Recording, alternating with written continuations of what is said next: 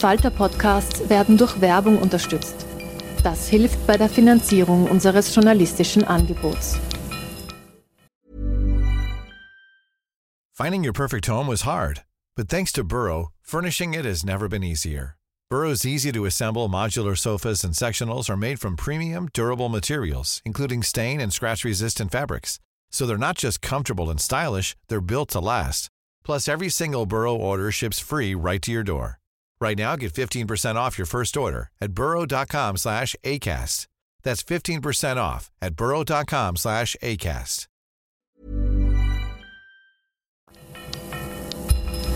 Falter Radio, der Podcast mit Raimund Löw. Sehr herzlich willkommen, meine Damen und Herren, im Falter. In dieser Sendung geht es um den falschen Terrorvorwurf einer Razzia.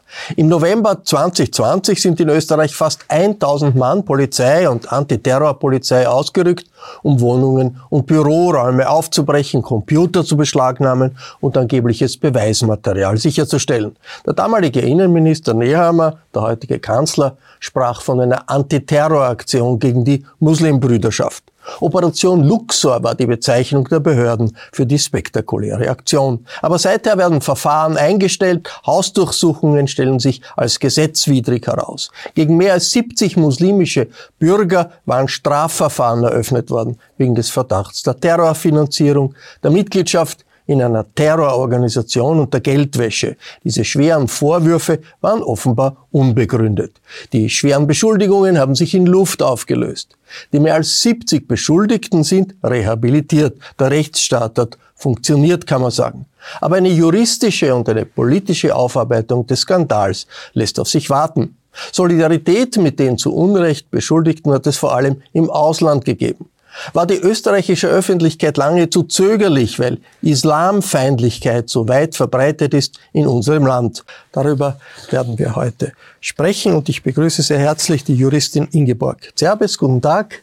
Frau Dr. Zerbest ist Professorin für Strafrecht an der Universität Wien. Sie hat die Untersuchungskommission zum Terroranschlag in Wien von, von 2020 geleitet und da hat die, diese Operation Luxor auch eine gewisse Rolle gespielt. Worum ist es da gegangen? Also das wurde uns jedenfalls von den befragten ähm, nachrichtendienstlichen Dienststellen so geschildert, auch auf unsere Nachfragen extra. Es war ja wenige Tage nach dem Anschlag, war ja bereits diese, Opera diese riesige Operation Luxor und sehr medienwirksam ausgetragen, ähm, dass man über Jahre bereits Ressourcen gebunden hat für diese sehr personalintensive Zugriffe einschließlich Vorbereitung, heißt jetzt jetzt Observation, Vertrauensleute finden und so weiter, ähm, über lange Zeit, so dass Ressourcen gebunden waren. Und der Ressourcenmangel war spürbar. Ich, wir wissen, wie er ausgegangen ist letzten Endes. Das war auch, also Ganz konkret kann ich sagen, die Verschiebung der Gefährderansprache gegen den späteren Attentäter, also damals dann späteren Attentäter, die war dieser Operation Luxor geschuldet. Das heißt, man hat Operation Luxor betrieben und in Wirklichkeit, wo, wo ein wirklicher Attentäter war, dort hat man nicht so genau hingeschaut. Wir sprechen dann noch über die Details. Ich begrüße sehr herzlich den Soziologen Reinhard Kreisel. Guten Tag. Guten Tag. Herr Kreisel ist Kriminalsoziologe. Er leitet in Wien das Vienna Center for Societal Security. Und ebenfalls begrüße ich den Integrationsexperten Genan Künger. Hallo. Hallo.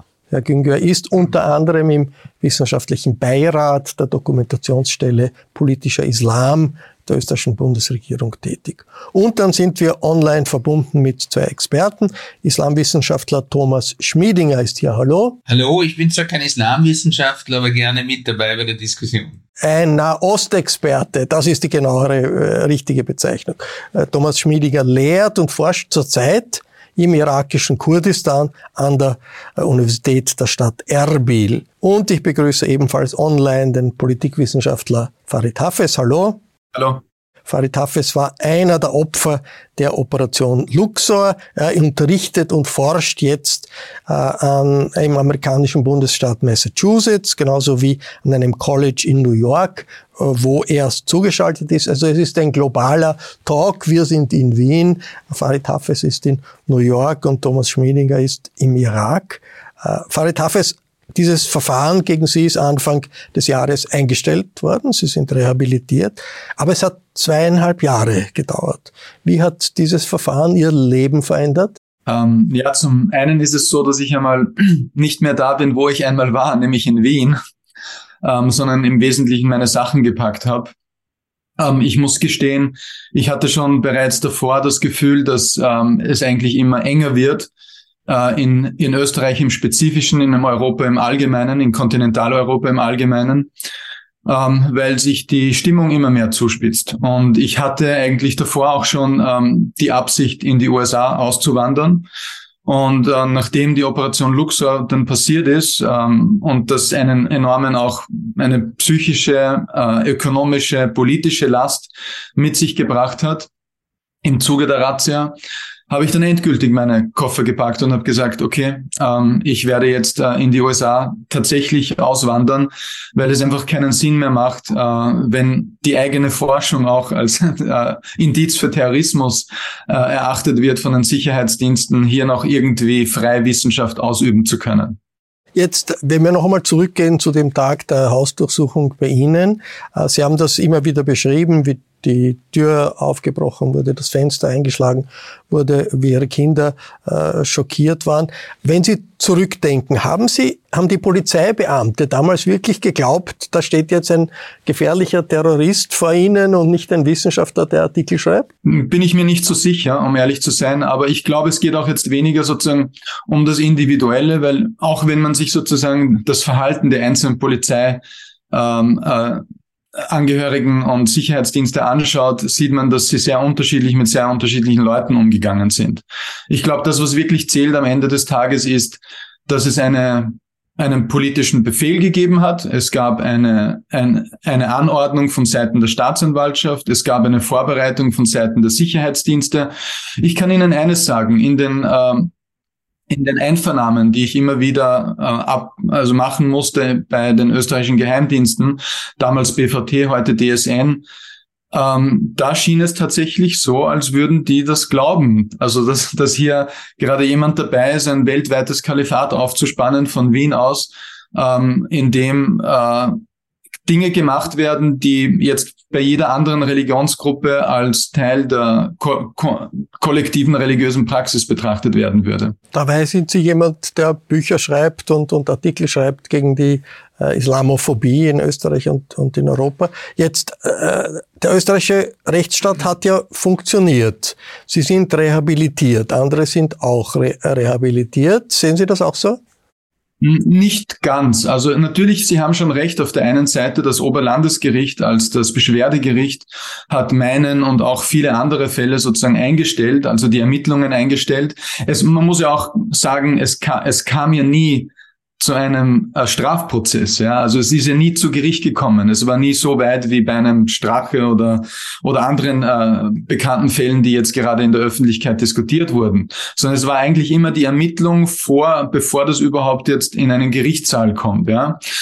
Äh, gleichzeitig sage ich, jein, äh, hat der Stra also hat der Rechtsstaat funktioniert, weil man muss schon eine Sache sagen, das Landesgericht Graz, das ja eigentlich also per Definition Haft- und Rechtsschutzrichter sein sollte, das heißt eigentlich den Beschuldigten beschützen müsste, die haben ja in erster Linie überhaupt all diese Razzien ermöglicht.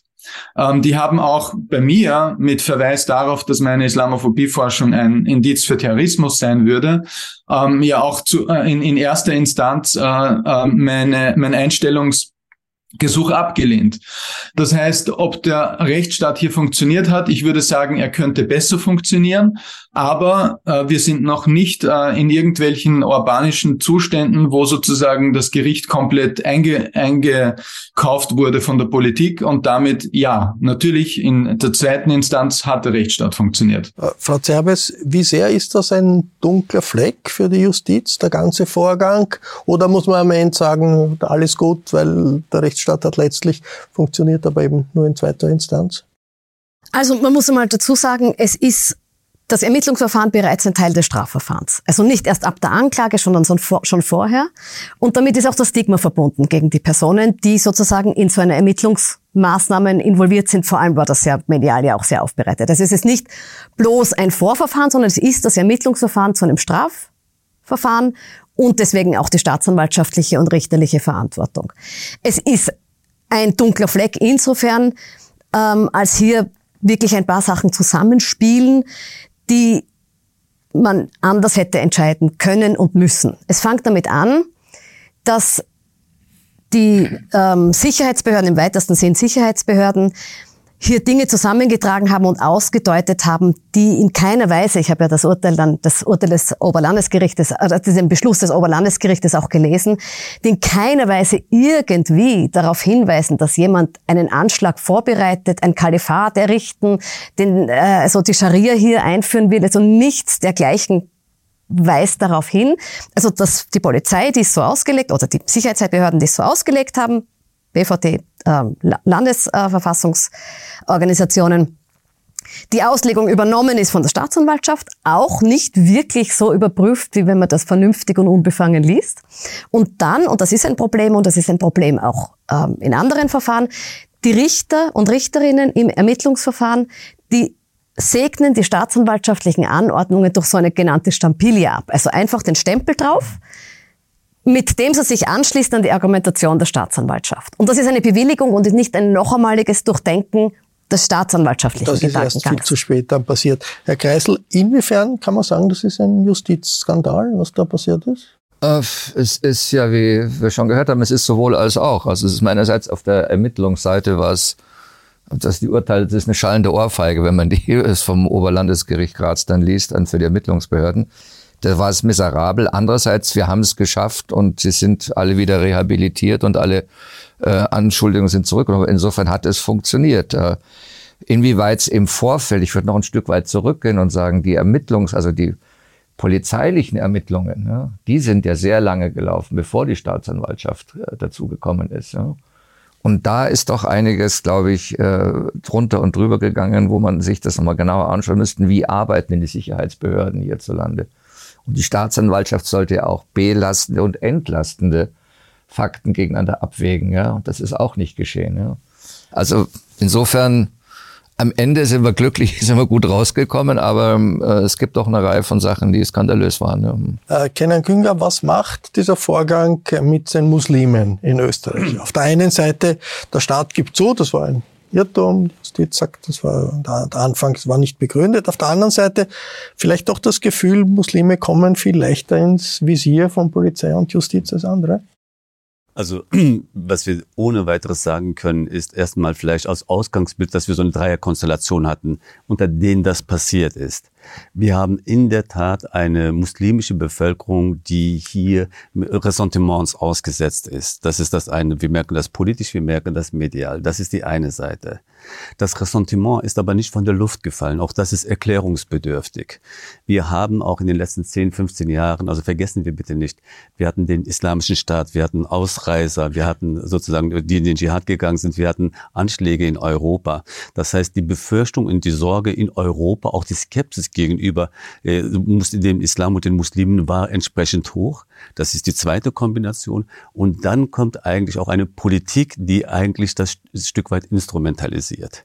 Damit haben sie eine Ausgangslage, die ein bisschen sozusagen den Rahmen schafft für das, was dann politisch und rechtlich passiert. Der Innenminister, der sich groß genau, in Position genau, setzt und sagt, genau. wir haben jetzt einen großen Schlag genau. gegen Ohne den islamischen genau. Terror. Ich meine, zwei, drei Tage nach so einem Terroranschlag ist das sozusagen so eine Situation. Und dann passieren sozusagen offensichtlich innerhalb der Institutionen sozusagen auch äh, Prozesse, die nicht mehr den, den Ansprüchen der Verhältnisse Verhältnismäßigkeit gerecht werden. Das hat nur zwei Wirkungen gehabt, um das zu sagen. Das eine ist in der Tat, äh, die Muslime haben zum Recht das Gefühl gehabt, es gibt sowas wie institutionelle Diskriminierung. Die kann sozusagen mit diesem, mit diesem sozusagen äh, Vorfall jetzt passiert ist, belegt werden. Zugleich aber ist etwas anderes passiert. Wir haben nämlich innerhalb der, also der Vorwurf der Terrorfinanzierung, und des Terrorismus ist sozusagen völlig sozusagen absurd gewesen. Aber wir haben natürlich sozusagen unter dieser Decke auch sozusagen islamistische Strömungen innerhalb der Muslime, erzkonservative Vorstellungen, Leute, Menschen, die sich mit der Scharia auch anfreunden, die gibt es auch. Das ist nur ein Teil der Muslime. Die fühlen sich jetzt eigentlich alle allsamt auch jetzt freigesprochen, weil sozusagen dieses Unrecht, was dort passiert ist, gibt sozusagen einen Schutzmal für die, die sagen, wir sind institutionell diskriminiert worden und eine vernünftige Auseinandersetzung über Islamfeindlichkeit einerseits, Muslimfeindlichkeit einerseits, aber auch problematische Entwicklungen in Teilen der muslimischen Bevölkerung ist dadurch vergiftet gegenwärtig. Thomas Schmiedinger, Sie haben ja den Hausdurchsuchungsbefehl über weite Strecken gelesen, dann auch sehr kritisch im Falter darüber geschrieben. Auch im Podcast haben wir mal darüber gesprochen. Aber aus Ihrer Sicht sind das fachliche Lücken, die da passiert sind? Oder ist da nicht schon auch eine tendenziöse anti-islamische Haltung, äh, die man da spürt und die in dem ganzen Vorgang zutage getreten ist? Ich habe nicht nur den Hausdurchsuchungsbefehl gelesen, sondern ich habe danach dann auch äh, die ganze Studie gelesen und ein Privatgutachten dazu geschrieben, äh, auf der dieser Hausdurchsuchungsbefehl, also die Anordnung zur Hausdurchsuchung basiert hat. Und schon bei der Anordnung für die Hausdurchsuchung war klar, dass hier entweder äh, bewusst sehr tendenziös Dinge ausgelegt worden sind oder Personen am Werk waren, die genau null Kompetenz haben, diese äh, beschriebenen Vorgänge zu beurteilen. Das ist dann in diesem äh, Gutachten, das ich dann gelesen habe, noch viel deutlicher geworden. Also da sind falsche Übersetzungen drin, es wurden keine äh, Originalmaterialien äh, verwendet, keine Primärquellen verwendet, es wurden äh, Dinge der Moslembruderschaft zugeschoben, die von anderen Organisationen äh, gemacht worden sind. Also da waren wirklich einerseits Dilettanten am Werk und andererseits Leute am Werk, die mit einer bestimmten Absicht wahrscheinlich dieses Gutachten verfasst haben. Und äh, was man jetzt natürlich äh, der Staatsanwaltschaft vorwerfen muss, ist, dass sie solche Gutachter ausgesucht haben, die nicht die Kompetenz hatten, weder die sprachliche noch die fachliche Kompetenz, diese Fragen zu beantworten. Äh, Thomas Schmiedinger Muslimbrüderschaft, sozusagen der Begriff äh, damals groß, groß hochgefahren worden, eine konservative Strömung in der arabischen Welt, in der islamischen Welt. Sie sind jetzt im Irak, ein Vielvölkerstaat mit, mit turbulenter Politik. Wie, wie spielen, was spielen da diese Muslimbrüder überhaupt für eine Rolle? Spielen die überhaupt irgendeine Rolle? Damit Im wir uns Irak, das vorstellen können. Im Irak ist die Muslimbruderschaft nicht so stark wie jetzt in Syrien oder in Ägypten. Äh, das liegt auch daran, dass die Mehrheit der irakischen Bevölkerung schiitisch ist und die Moslembruderschaft eigentlich ein sunnitisches Phänomen ist. Es gibt aber eine kleine politische Partei, die der Moslembruderschaft zuzurechnen ist. Das ist die Islamische Partei des Iraks, die aber keine besonders große Rolle mehr spielt. Interessanterweise die stärkste Rolle spielt die Moslembruderschaft hier in Kurdistan, wo es eine Partei gibt, die Islamische Union Kurdistans, die von Muslimbrüdern gegründet worden ist und die ist auch im kurdischen Parlament als äh, kleinere Partei vertreten. Also die macht bei Wahlen regelmäßig so zwischen fünf und zehn Prozent und vertritt schon so etwas wie einen gewichtigen Teil, sage ich mal, des religiös-konservativen Spektrums. Interessanterweise ist es zugleich so, dass, und das zeichnet ja auch die Moslembruderschaft in den verschiedenen Staaten sehr stark aus, dass sie nämlich sehr pragmatisch auf jeweils lokale Bedingungen reagiert und deshalb die Moslembruderschaft in verschiedenen Teilen der Welt durchaus unterschiedlich agiert. Also die kurdischen Moslembrüder hier sind durchaus auch Teil der kurdischen Nationalbewegung und es ist interessant, dass eben äh, es eine arabische Partei der Muslimbrüder in, im Irak gibt und eine kurdische Partei der Muslimbrüder. Also die, die, Vielfalt, die Vielfalt des politischen Spektrums ist natürlich riesig. Die Partei der Muslimbrüder in Israel war in der letzten Regierung äh, vertreten. Also das alles zu subsumieren unter eine Polizeisicht ist natürlich äh, absurd. Jetzt, Faris Hafez, kommen, kommen wir weg vom Blick äh, äh in, in den Nahen Osten zurück zu dieser Operation. Luxa, Sie haben gesagt, die ganze Operation war ein Schlag gegen die Meinungsfreiheit. Eine starke, ein, eine starke Aussage. Warum? Aus mehrerlei Hinsicht. Ähm, zum einen, ähm, glaube ich, ist einmal ganz wichtig festzuhalten, äh, man kann immer über religiöse Strömungen äh, diskutieren und sie kritisieren, konservative, liberale, was weiß ich, für welche Richtungen. Ähm, aber das Problem, das, das wir hier haben, ist, es wurde ein Terrorprozess eröffnet.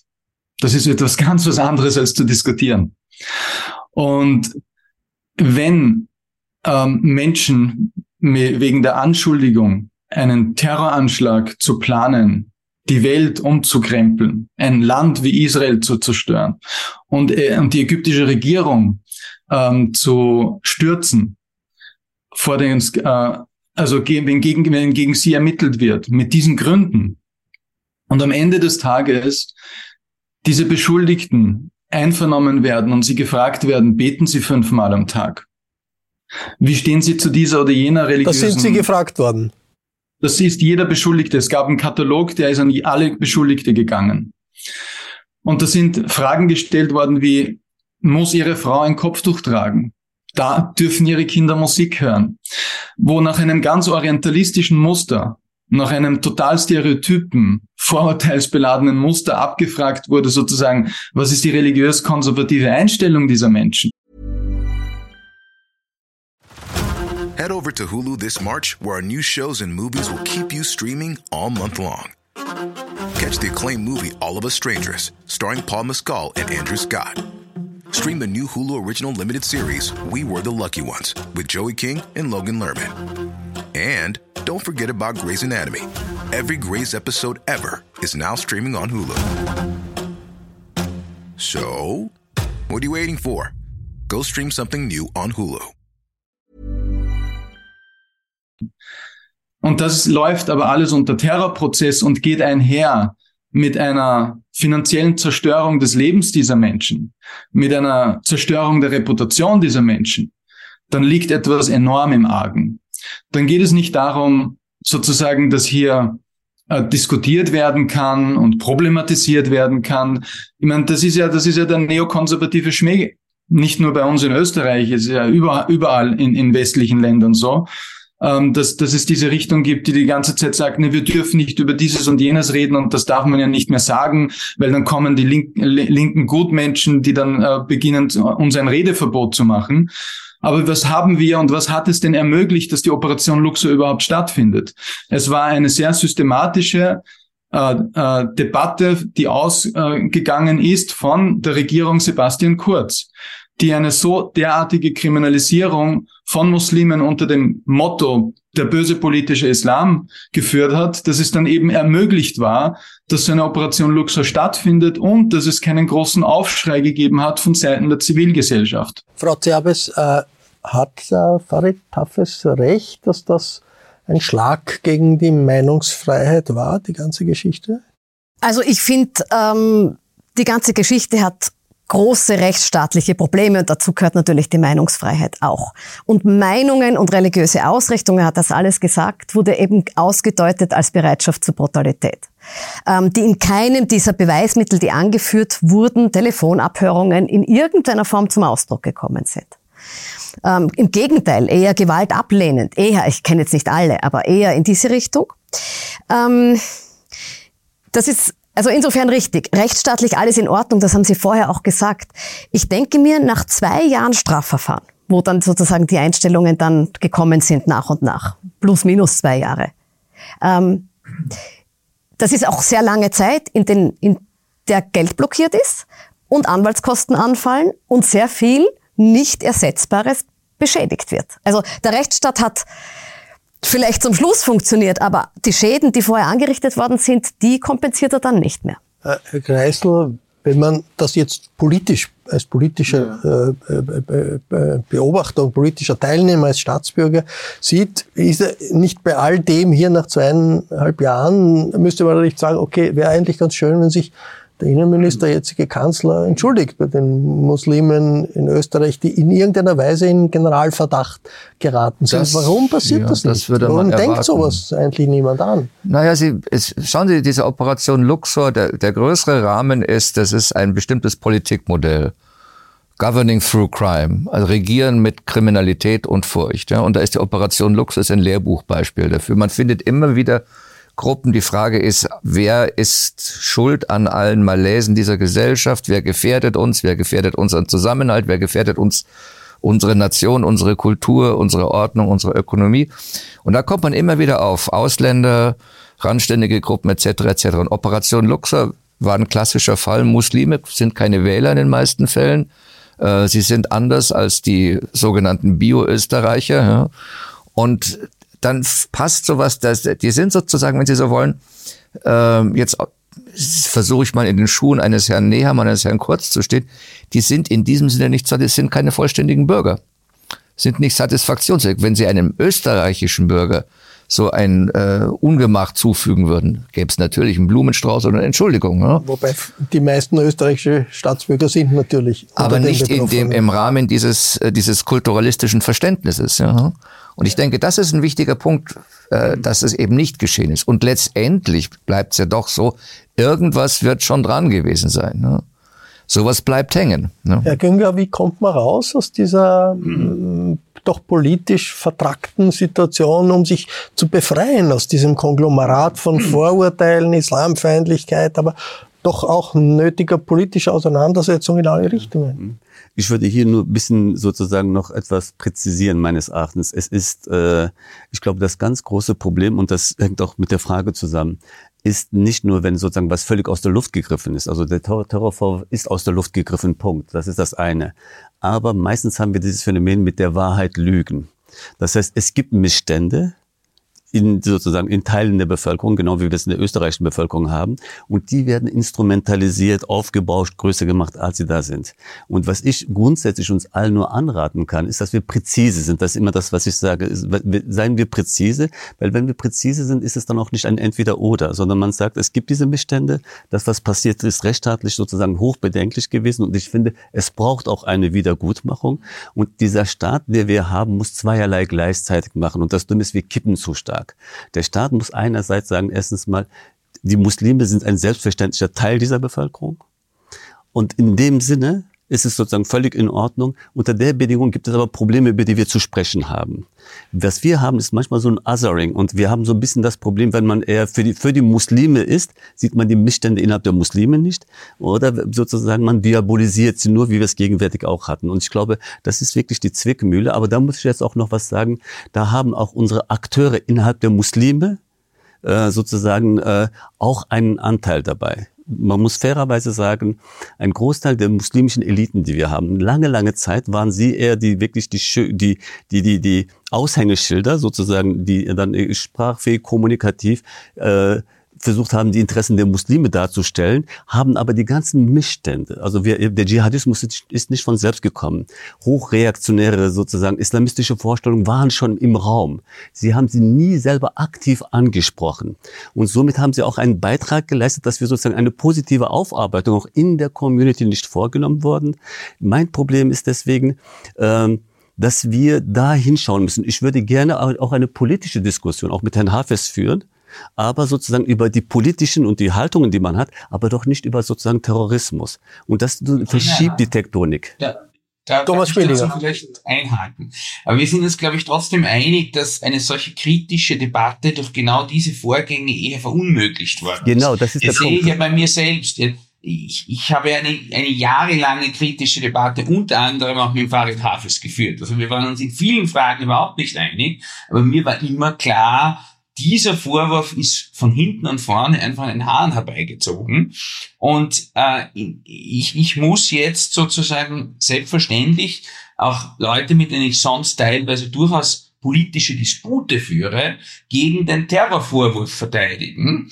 Und das schadet auch jeglichem kritischen Disput auf Augenhöhe. Ja? Das ist ja verunmöglicht worden geradezu durch dieses äh, Verfahren, solche Debatten über Inhalte zu führen, ja, weil ich, ich debattiere nicht mit jemandem, äh, der, wo, wo ich mir auf, auf so einer Ebene, wo ich befürchten muss, dass das, was wir inhaltlich debattieren, so ausgelegt wird, dass der möglicherweise dadurch äh, in, ins Gefängnis wandert, ja, weil, weil plötzlich inhaltliche Differenzen zur Konstruktion von hanebüchernen Terrorvorwürfen verwendet werden. Ja? Also die von dir gewünschte offene Debatte auch über Probleme sowohl von antimuslimischen Ressentiments als auch von äh, erzkonservativen muslimischen Strömungen innerhalb unserer Gesellschaft,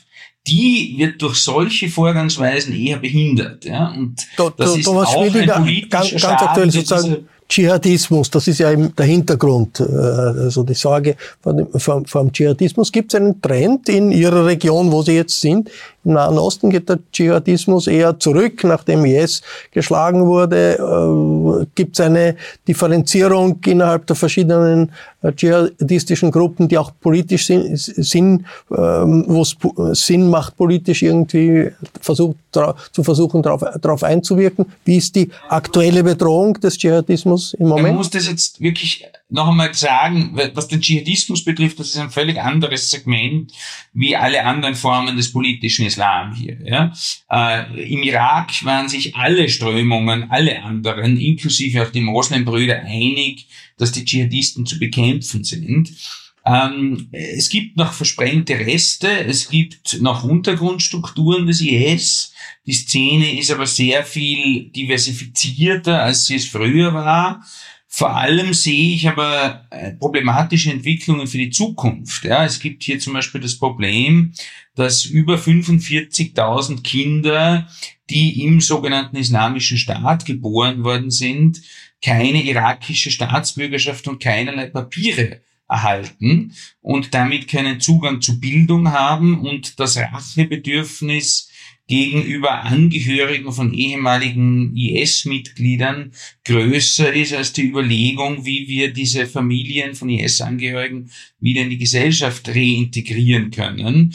Dasselbe Problem haben wir in den Gefangenenlagern in Syrien, wo auch österreichische Staatsbürgerinnen und Staatsbürger jahrelang mittlerweile festgehalten werden und österreichische Kinder mit österreichischer Staatsbürgerschaft in einem Klima aufwachsen, wo sie der IS-Propaganda ausgesetzt sind und keinerlei Zukunftschancen haben. Das heißt, ich fürchte mittelfristig, dass hier eine neue Generation heranwächst, die in ihrer Chancenlosigkeit möglicherweise wieder ein gefundenes Fressen für Extremisten aller Art sein könnte. Das heißt, im Moment ist die Situation hier sehr ruhig. Es gibt ein paar Restrückzugsgebiete in der Provinz Kirkuk und in der Nähe hier eigentlich von Erbil, in der Nähe in Mahmur. Aber die längerfristigen Probleme, insbesondere von, äh, von Angehörigen von IS, äh, Angehörigen, sind so gelagert, dass wir in zehn spätestens 15 Jahren hier Gefahr laufen, dass es eine zweite Welle des IS geben wird. Farid Hafez, zurückzukommen zur Operation Luxor, zu äh, den äh, vielen Ein Einstellungen der, der, der Verfahren. Äh, jetzt, welche Konsequenzen für Sie aus Ihrer Sicht sollte aus diesem ganzen Vorgang mal politisch gezogen werden in Österreich, in Europa? Ich glaube, das ist eine ganz wichtige Frage. Und zwar, auf der einen Seite bräuchte es in Wirklichkeit eine, eine politische Verantwortung.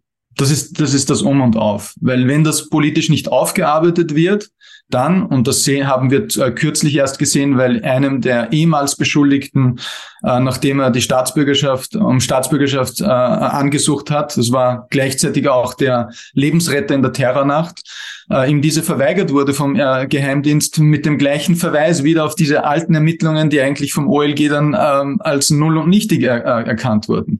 Und es braucht eine politische Verantwortung und ich glaube nicht, dass diese politische Verantwortung, wir wissen alle, wie österreichische Innenpolitik funktioniert, die kommt nicht von selber und ich glaube, es braucht einen Druck, es bräuchte in Wirklichkeit einen Untersuchungsausschuss. Wir haben ja jetzt zum Beispiel überhaupt nicht diskutiert über die internationale Dimension. Ich glaube ja gar nicht, dass das alles unbedingt unmittelbar begonnen hat mit einem innenpolitischen Interesse, sondern dass das erst später dazugekommen ist bei Personen wie mir. Aber ursprünglich hat das Ganze ja begonnen eigentlich ähm, um einen Dissens gegen die ägyptische Regierung. ähm, äh, Protestierende gegen die ägyptische Regierung äh, zu äh, beschatten. Und der Verdacht ist, die ägyptischen Sicherheitskräfte haben vielleicht den österreichischen Sicherheitskräften gesteckt. Tut's da was, weil Moslembruderschaft in Ägypten eine große, starke Oppositionsbewegung ist? eine der guten, wichtigen Fragen, die eigentlich geklärt werden müsste und damit man versteht, was ist eigentlich der Grund, warum das alles passiert ist und auch was ist der Grund, warum dann manche Personen zu bestimmten Episoden in diesem Verfahren dann äh, hineingezogen wurden. Aber ich glaube so, diese, diese politische Verantwortung ist unheimlich wichtig und das Problem ist ja, die, die politische Kommunikation der Türkisen ist ja eine sehr gute. Nicht nur Sebastian Kurz, auch was, was danach noch vielleicht nicht mehr ganz so perfekt äh, funktioniert hat, aber die sind ja nicht auf den Mund gefallen, die Herrschaften und die Damen. Also wenn wir hier von Differenziertheit sprechen, die, der Kurz und auch der Strache in Regierungsverantwortung hat er immer gesagt, wir tun das, um das Groß der Muslime zu beschützen, gegen die ganz wenigen Bösen äh, äh, vom politischen Islam. Also sozusagen die, Mechanismen sind ja vorhanden, um eine scheinbare Differenziertheit äh, zu präsentieren. aber ich, ich, ich, ich möchte mal vielleicht das, diesen Vergleich geben. Angenommen, das wären jetzt alle so, ich, das ist ja auch so eine Sache, die, die, die äh, die Beschuldigten in der Operation Luxa waren ja sehr unterschiedliche Gruppen. Aber angenommen, ich subsumiere das, wo ich mich zwar jetzt auch nicht selber dazuzählen würde, als sozusagen die Erzkonservativen.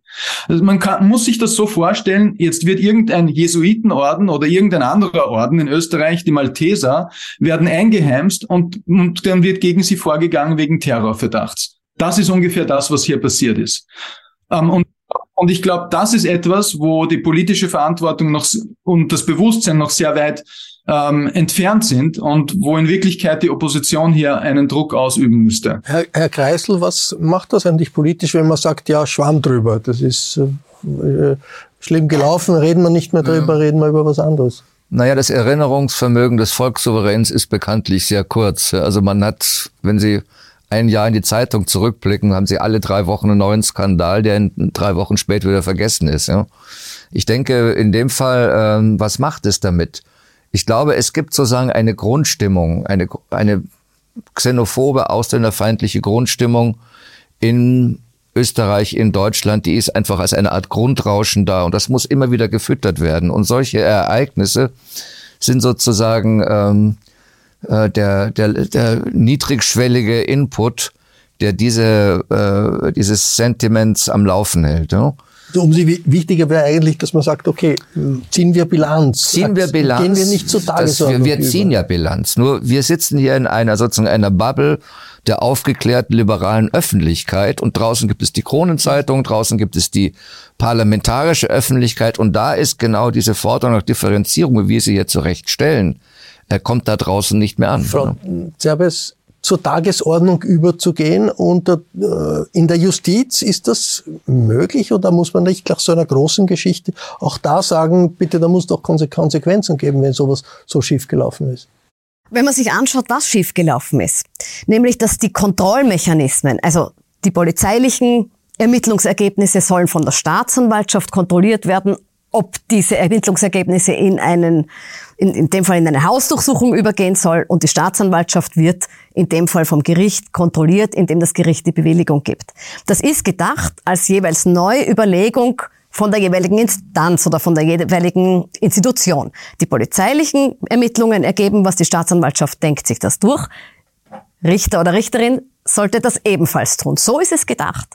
Das Problem ist, dass hier, das ist evident gewesen, eine Stelle von der jeweils nächsten ohne viel oder vielleicht gar nicht darüber nachzudenken übernommen hat.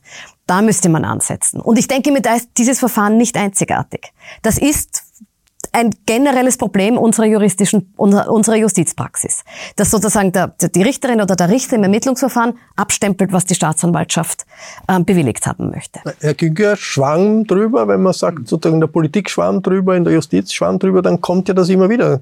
Könnte sowas ja äh, bei einer neuen politischen Rahmenbedingungen oder auch bei bestehenden politischen Rahmenbedingungen sich doch wiederholen.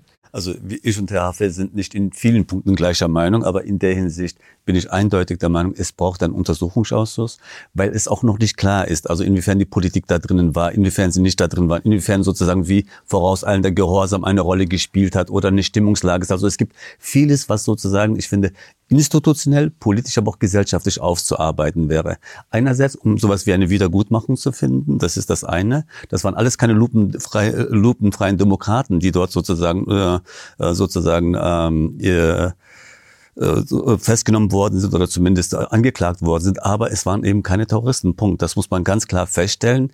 Das andere ist, wir müssen das einfach für die Resilienz des Staates davon lernen, dass sowas nicht nochmal wieder passiert. Also ich mache mir dann natürlich jetzt neben den einzelnen Schicksalen sehr viel Sorgen über wirklich den sozusagen unsere Institution, den Rechtsstaat, dass sozusagen in so einer Dunstlage, wie ich das eben habe versucht zu beschreiben, sowas dann möglich sein kann. Und das macht mir viel mehr Sorge, weil das ist natürlich sozusagen, da ist das Machtmonopol und die Verhältnismäßigkeit auch mit im Raum neben den Punkten, die Sie angesprochen haben.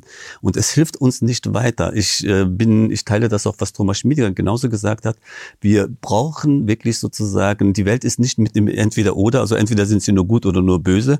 Es passiert sozusagen, dass wir viel genauer hinschauen müssen und ich bin für die Präzision, dass wir hinschauen und ich glaube auch, dass wir dann wirklich auch die Missstände, die wir haben, ansprechen können, aber wir dürfen in keinster Weise, was passiert ist, so fahrlässig vorgehen und so oder die Stigmatisierung ganzer großer Bevölkerungsteile vornehmen. Das geht natürlich nicht. Thomas Schmiedinger, wie sehr wird das in der arabischen Welt wahrgenommen, diese Stigmatisierung ganzer Bevölkerungsteile bei uns, auch äh, Islamfeindlichkeit in der Politik also bei uns, die sich hier niedergeschlagen wird?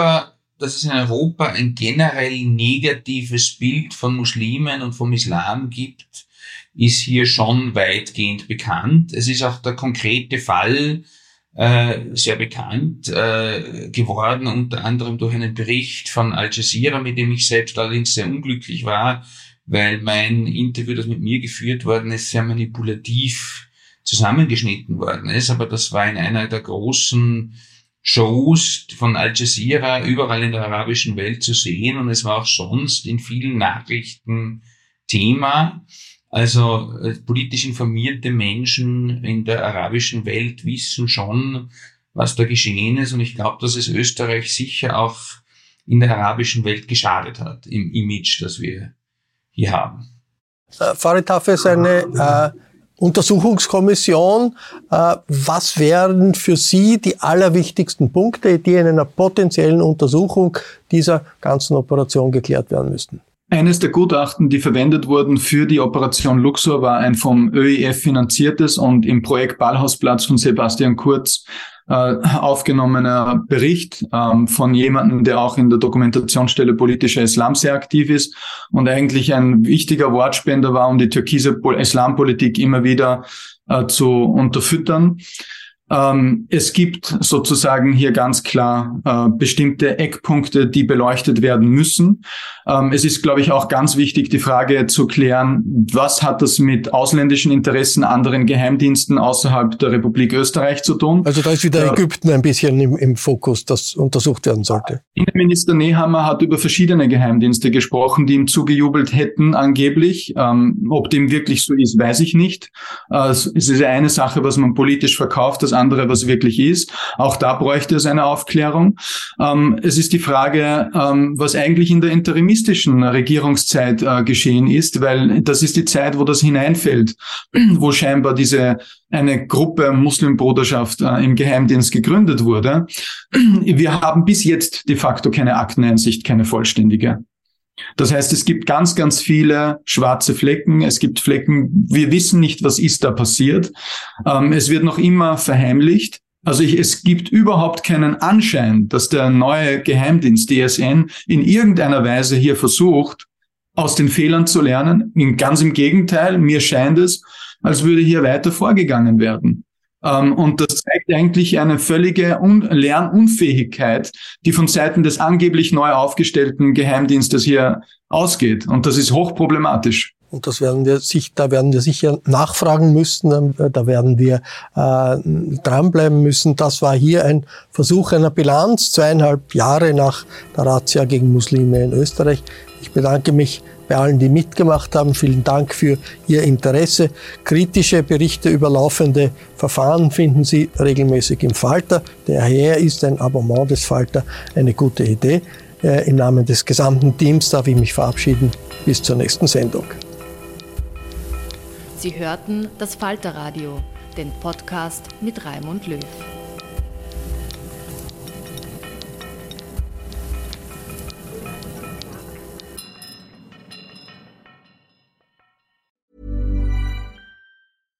Marketers and advertisers, brands big and small. You've been after a special someone for a while now. You think they're into you. I mean, you share the same interests, both passionate about the same stuff. Why wouldn't they be? Wait. There's a moment of silence. It's finally just you two alone. They're waiting. Go on, shoot your shot. You've got a voice. Use it now. Hearts are racing. Breathing becomes heavier. This is your chance to win them over. So, what are you going to say? Get closer to your audience, make podcast ads with ACAST. Head to go.acast.com slash closer to get started.